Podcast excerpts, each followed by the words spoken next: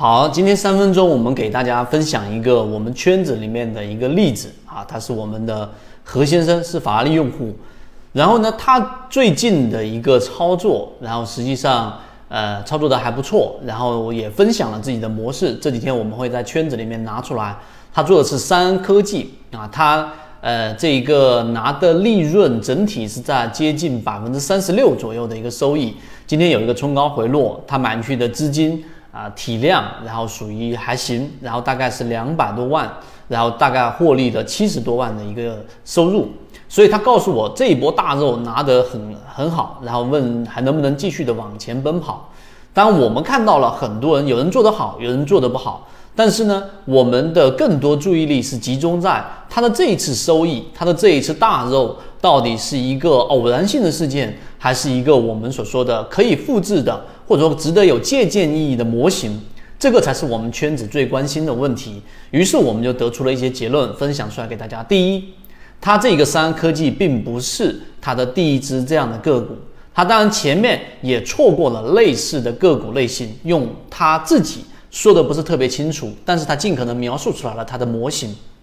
它前面有买过这个呃深科技啊，深科技，然后呢，当时也是。呃，大概在四月份左右布局的，然后八月份左右回到成本附近，然后呢，果断的把股票给卖掉了。他的原话就是完美的错过了最近的五个涨停板，百分之五十的一个利润。那于是呢，历史也有过，有时候抓到，有时候没抓到。我们罗列了它类似的选股思路之后，会发现其实它有一些共性的问题。只要它总结好，并且把它给固化成为一个交易模型，以后只要有类似的个股进入到模型当中，它都是可以把握得住的。我们分享给大家。呃，第三点，我们就说说这个模型里面它大概的一个呃条件是什么，然后后面我们会有详尽的分享给大家。第一。他选的个股，一般情况之下都出现过我们前面所说的超跌，就是出现过恐慌盘下跌过程当中出现过大底、绝对底或者是放量，出现过踩踏事件，这是第一个条件。第二个，它有呃经过我们缠论的学习，然后呢，它运用缠论里面的不同周期，在月线级别上出现了资金的连续性翻红，在周线级别、在日线级别、在三十分钟级别、在六十分钟级别。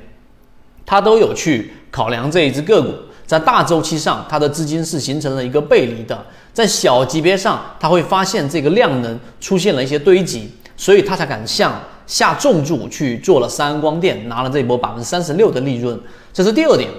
第三点，其实你要仔细去看。他还是有一个自己的基本面的，因为他已经把他的这一个总结文案发给我了，做图文的和当时他的记录都发给我。你会发现，优秀的交易者他都是会有记录，并且呢会不断的回顾自己的交易的这种逻辑和自己交易的筛选条件到底是不是可以持续去用的。所以他自己去回顾之后，他在基本面上发现这个上市公司出现了一个他自己十大股东当中的一个固定熟悉的席位。这个席位呢，多次参与到像德美化工、像刚才说的深科技、像现在的三安光电，都是以短线为主。它是华为的一个旗下的一个股东，所以在这个点上，它有一个基本面的护城河。同时，它也考虑到了它的财务数据以及库存量等等这些呢，它只是力求没有问题、没有雷就行了。综合刚才我所说的条件，最终它就是选这样的标的。其实长周期的，就像刚才我们说的深科技，花了四个月才出现爆发；短周期的这几个股，一个多月的，它就拿到了百分之三十六的一个大的利润。